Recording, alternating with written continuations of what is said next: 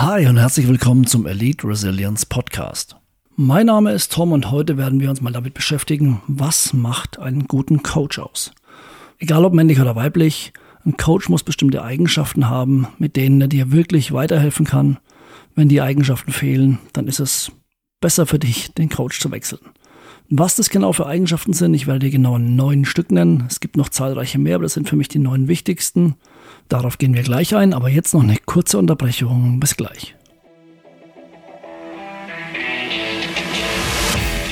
Bist du bereit, Stress in Stärke zu verwandeln?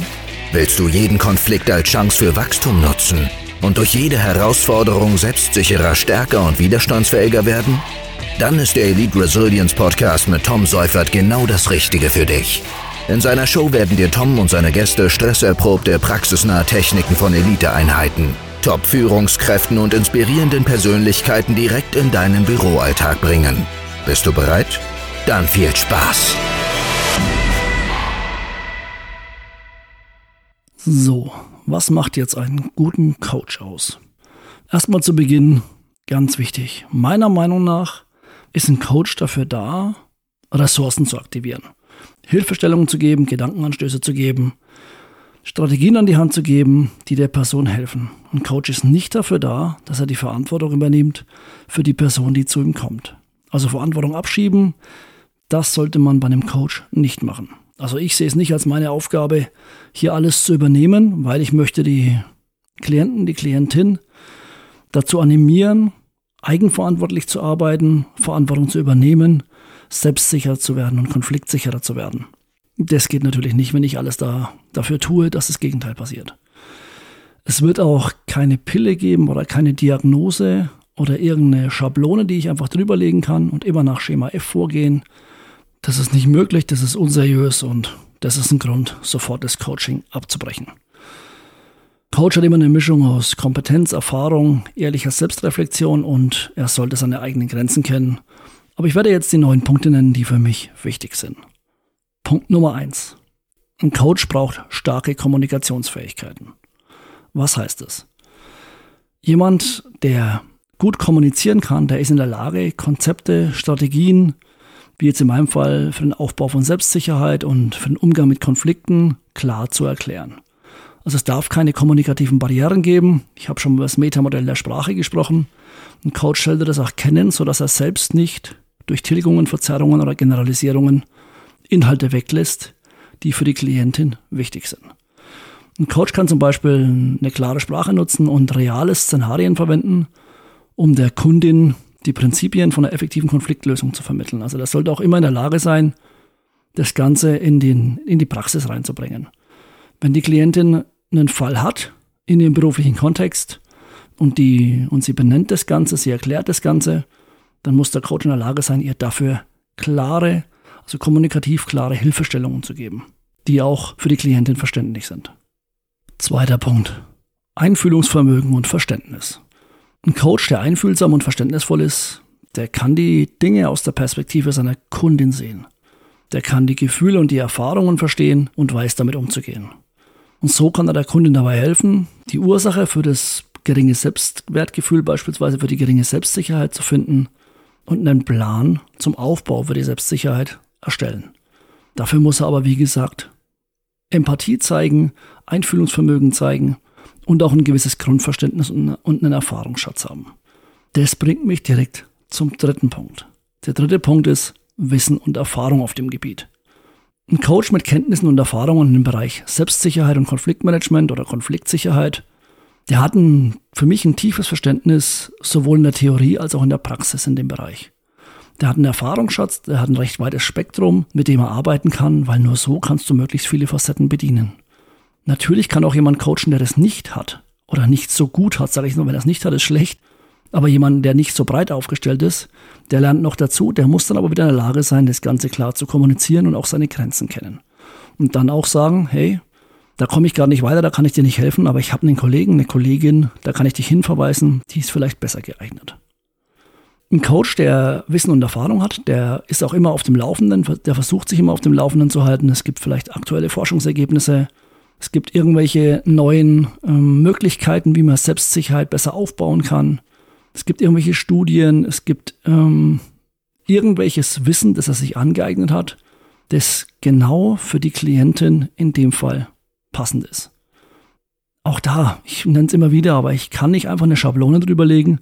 Ja, für den Aufbau von Selbstsicherheit, da musst du die eigene Leistung anerkennen, du musst aus deinen Fehlern lernen, du musst das Selbstfürsorge üben, du musst dich mit positiven Menschen umgeben, etc. pp. Das macht gar keinen Sinn, weil es für die Person immer eine individuelle Geschichte ist. Du musst das immer anpassen können, du musst genau wissen, was funktioniert für deine Klientin, was kann sie nutzen, wo hat sie vielleicht schon Ressourcen beziehungsweise irgendwelche Stärken und wo fehlt es vielleicht noch, wo muss ich unterstützen.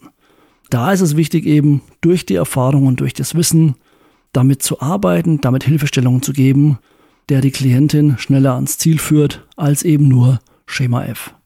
Die nächste Qualität ist eine positive Einstellung und eine positive Herangehensweise. Ein positiver Coach geht mit einer lösungsorientierten Einstellung an Herausforderungen ran. Der hilft seinem Kunden, seiner Kundin, Selbstsicherheit aufzubauen, Konflikte positiv zu bewältigen.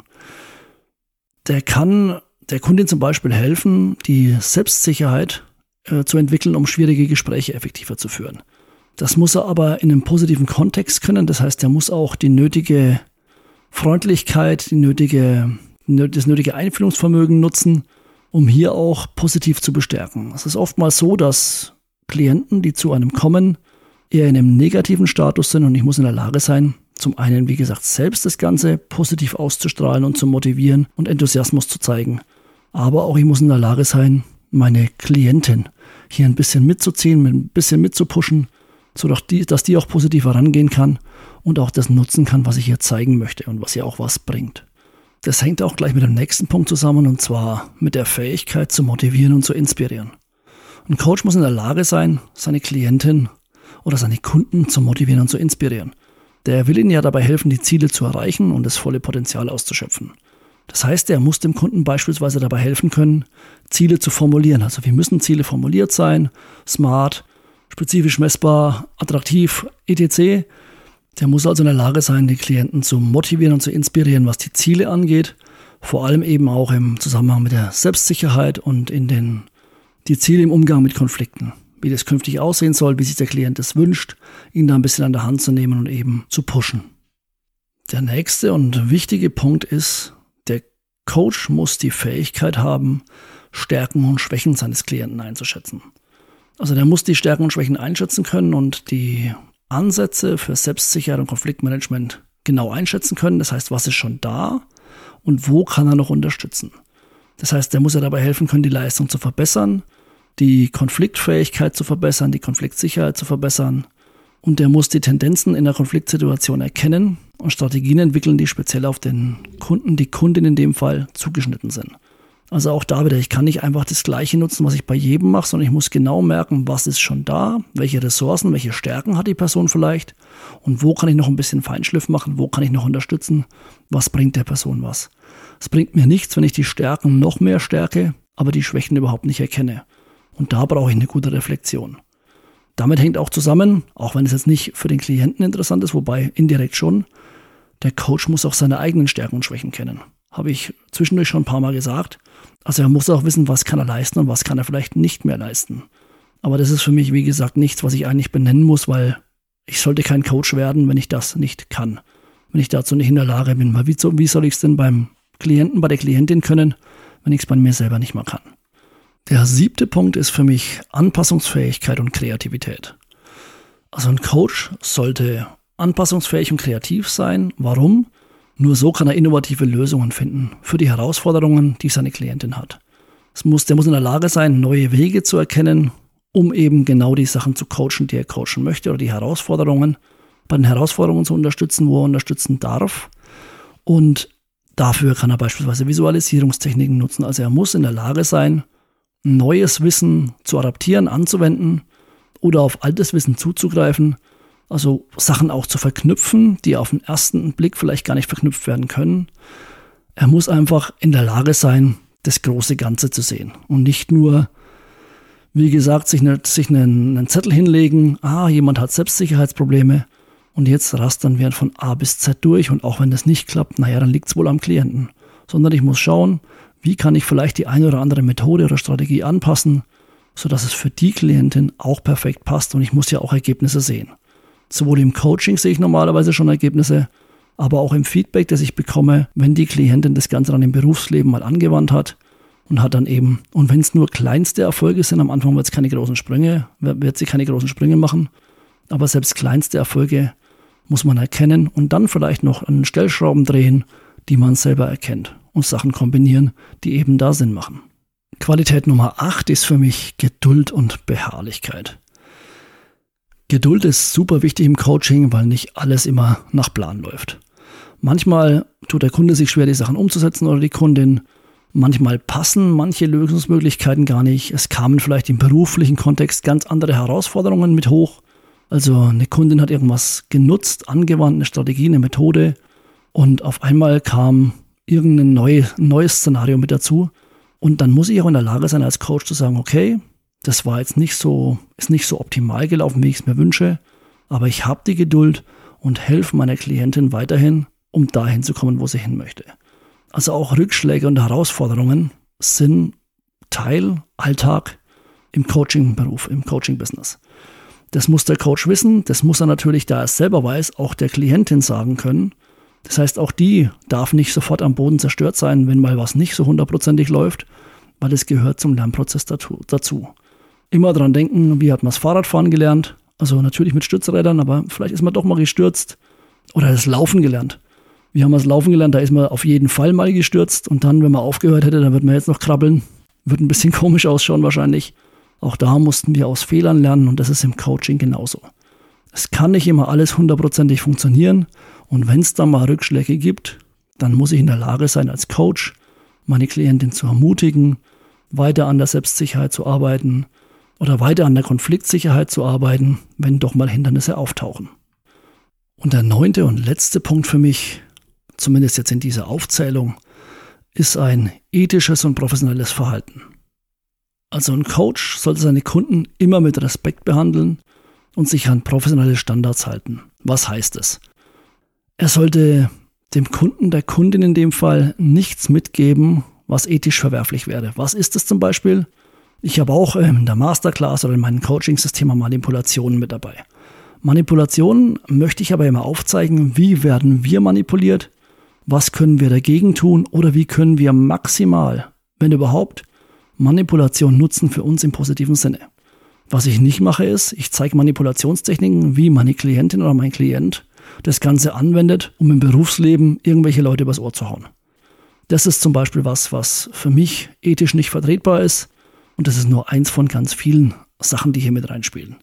Auch das Thema Vertraulichkeit spielt hier mit rein. Also wenn ich professionell bin, dann zeige ich meinem Kunden, meiner Kundin immer, dass alles, was sie mir sagt, im vertraulichen Rahmen bleibt. Das weiß sie, das weiß ich und sonst weiß es niemand. Ich wahre diese Informationen für mich, ich gebe die nicht weiter und ich gebe ihr aber auch genaue Informationen über Selbstsicherheit und Konfliktsicherheit. Also ich bin da auch klar, ich sage nicht, ähm, ja, das reicht und genau so bist du schon super aufgestellt, sondern ich sage klipp und klar, wenn noch was fehlt, was dir für notwendig ist. Und ich sage auch, dass da eine gewisse Eigeninitiative mit dabei sein muss.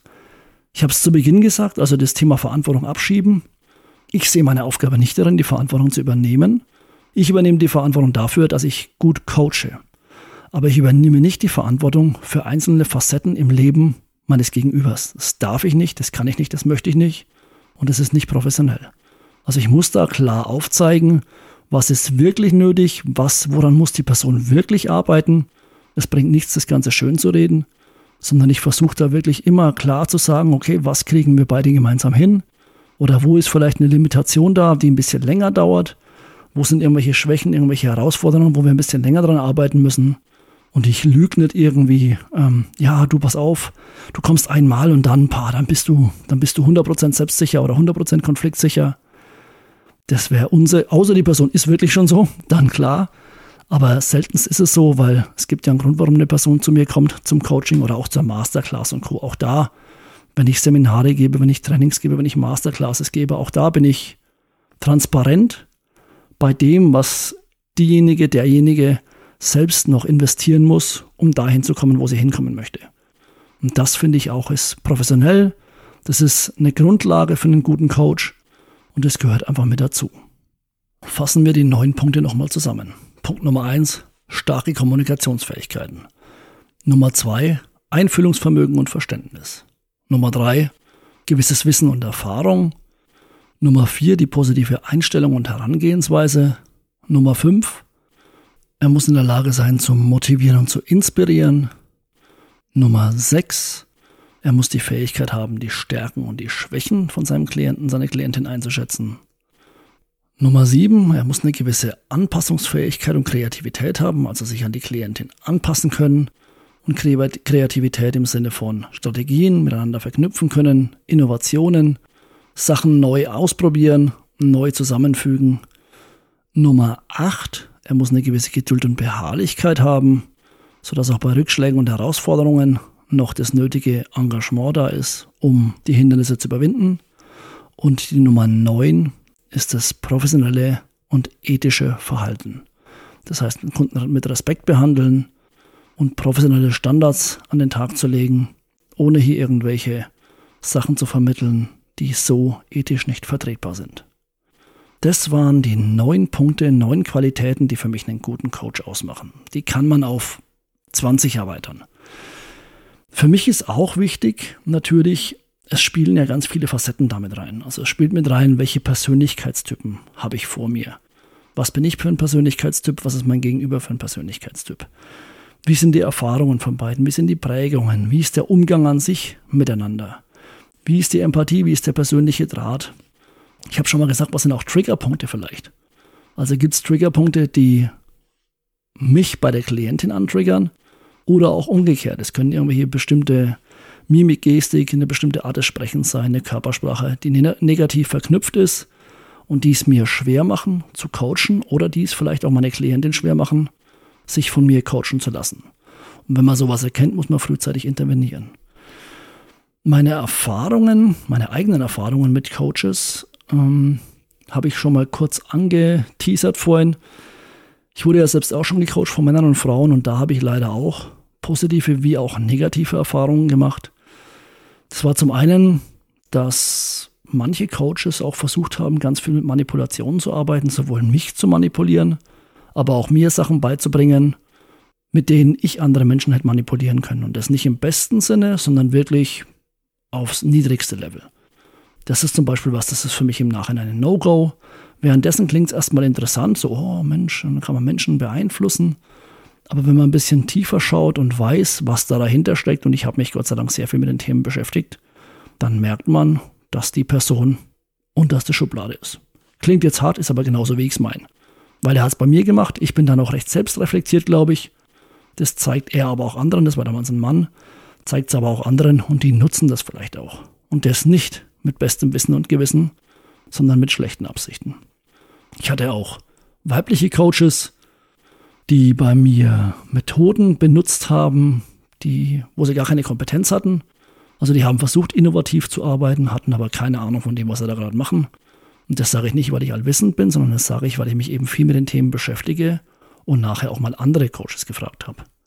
Ich hatte aber auch, wie gesagt, positive Erfahrungen. Ich hatte Coaches, die empfehle ich immer noch weiter, mit denen komme ich immer noch super klar. Ich habe immer noch einen, einen Coach, zu dem ich regelmäßig gehe für die Supervision. Aber auch da muss ich sagen, ich habe diesen Coach auch schon anderen empfohlen. Die einen kamen mit dem super klar, die anderen kamen gar nicht mit dem klar. Und auch das ist ganz normal. Das heißt nicht, dass der Coach schlecht ist, das heißt nur, dass die einfach nicht zusammengepasst haben. Und das spielt trotzdem noch mit die wichtigste Rolle, also diese Sympathie, wie ich es vorhin schon genannt habe. Wichtig ist für mich am Ende, ein Coach muss immer, ich habe es glaube ich am Anfang auch schon gesagt, eine gewisse Kompetenz, Erfahrung und ehrliche Selbstreflexion verbinden und auch die eigenen Grenzen kennen. Es ist ja nicht so, dass der dann, das ist ja nicht der Ratecoach oder der Schema F-Coach, sondern es ist ja der Persönlichkeitscoach, der Selbstsicherheitscoach, der Business Coach, egal was. Das heißt, der muss auch genau wissen, was kann er überhaupt leisten und was kann er nicht leisten. Und jeder, der sich hier selbst in die Tasche lügt, leider kommt der meistens trotzdem durch, weil ja jemand zu ihm kommt, der meistens weniger weiß als er oder sie. Also ich sage, ich meine immer bitte beide Geschlechter, wenn ich sowas sage. Es gibt natürlich auch genug Frauen, die da so sind. Wenn diese Qualitäten, diese Mischung nicht da ist, dann erkennst du das manchmal auch nicht sofort. Aber ich empfehle immer, so ein erster Strategie-Call, den alle anbieten, über Zoom oder vielleicht ein Live-Treffen, weil da haben Frauen beispielsweise normalerweise schon gutes Bauchgefühl und spüren, oh, irgendwas passt da nicht, oder sie sagen, sie fühlen sich einigermaßen wohl. Irgendwann fliegt der Coach sowieso immer auf. Nur leider oftmals auch viel zu spät. Weil eben auch da manche Coaches sehr gut sind beim Thema Manipulation oder viele Sachen ähm, nach außen darstellen, was sie eigentlich gar nicht leisten können. Und da ist es oftmals schwer, die Spreu vom Weizen zu trennen. Da, wie gesagt, mache ich auch ab und zu noch negative Erfahrungen, weil ich immer wieder mal neue Coaches austeste, für mich auch, um zu schauen, zum einen kann ich was lernen, zum zweiten aber auch für das Thema Supervision. Wo habe ich vielleicht noch irgendwelche Schwachstellen, Herausforderungen? Und da, es kommt selten noch vor, aber trotzdem passiert es mir ab und zu mal, dass es mal ein, zwei Sitzungen dauert, bis ich verstehe, ah, Moment mal, da passt ja was gar nicht. Aber davor ist man nie gefeit. Trotzdem, durch die Qualitäten, die ich dir jetzt genannt habe, hast du schon mal einen guten Filter. Nutz diesen Filter, leg den erstmal über den neuen Coach drüber, schau mal, was davon er wirklich abdeckt. Wo du immer auf Nummer sicher gehen kannst, ist übrigens, wenn du dir mal die Qualifikationen zeigen lässt, beispielsweise. Also auch immer das Thema nach Referenzen online suchen, ob es jetzt Proven Expert ist, ob es Google ist, ob es anderweitig irgendwelche Bewertungen sind. Natürlich werden da auch genug gefaked, aber da hast du zumindest mal einen ersten Richtungsweiser. Dann kommen die Qualifikationen, die du sehen kannst, auch anhand von Zertifikaten, Urkunden und Co., falls dich sowas interessiert. Wobei ich es, wie gesagt, immer ganz interessant finde. Und dann kommt eben das Live-Gespräch, wo du spätestens merkst, okay, hm, passt oder passt nicht. Und ein Coach muss ja nicht alles können, wie ich schon gesagt habe. Er muss aber zumindest in der Lage sein, seine Grenzen zu kennen. Und wenn du merkst, dass ein Coach ins Schwimmen kommt und trotzdem irgendeinen Bullshit erzählt, wo du dich weißt, okay, das, nee, das klappt für mich gar nicht und der versucht mich, hatte ich auch schon. Mir hätte ein Coach fast mal ähm, eingeredet, mein Haus zu verkaufen und ähm, alles aufzugeben, was ich habe, weil er das für eine gute Idee fand. Da habe ich gemerkt, uh, das war jetzt ein bisschen drüber, mein Freund. Da hat er es dann verbockt. Ähm, aber das war ein Ratschlag, den ein anderer vielleicht befolgt und den treibt er in den Ruin. Also das ist so, wie gesagt, das ist ein Fingerspitzengefühl, das ist eine Erfahrung, die man nicht machen muss. Deswegen schau, was du vorab schon rausfiltern kannst, auf was du vorab schon schauen kannst. Und dann klapper mal die einzelnen Qualifikationen, die Qualitäten ab, die ich dir jetzt genannt habe. Ich hoffe, ich konnte zumindest ein bisschen helfen dabei. Falls du noch Fragen hast, schreib mir gerne mal. Ansonsten bedanke ich mich wie immer dafür, dass du dir den Podcast angehört hast. Ich freue mich über eine Bewertung ich freue mich, wie gesagt, über einen Kommentar von dir oder wenn du mir mal schreibst per E-Mail office at getyourway.de. Ansonsten wünsche ich dir alles Gute, bleib gesund wie immer, wir hören uns beim nächsten Mal. Bis dann, mach's gut und ciao.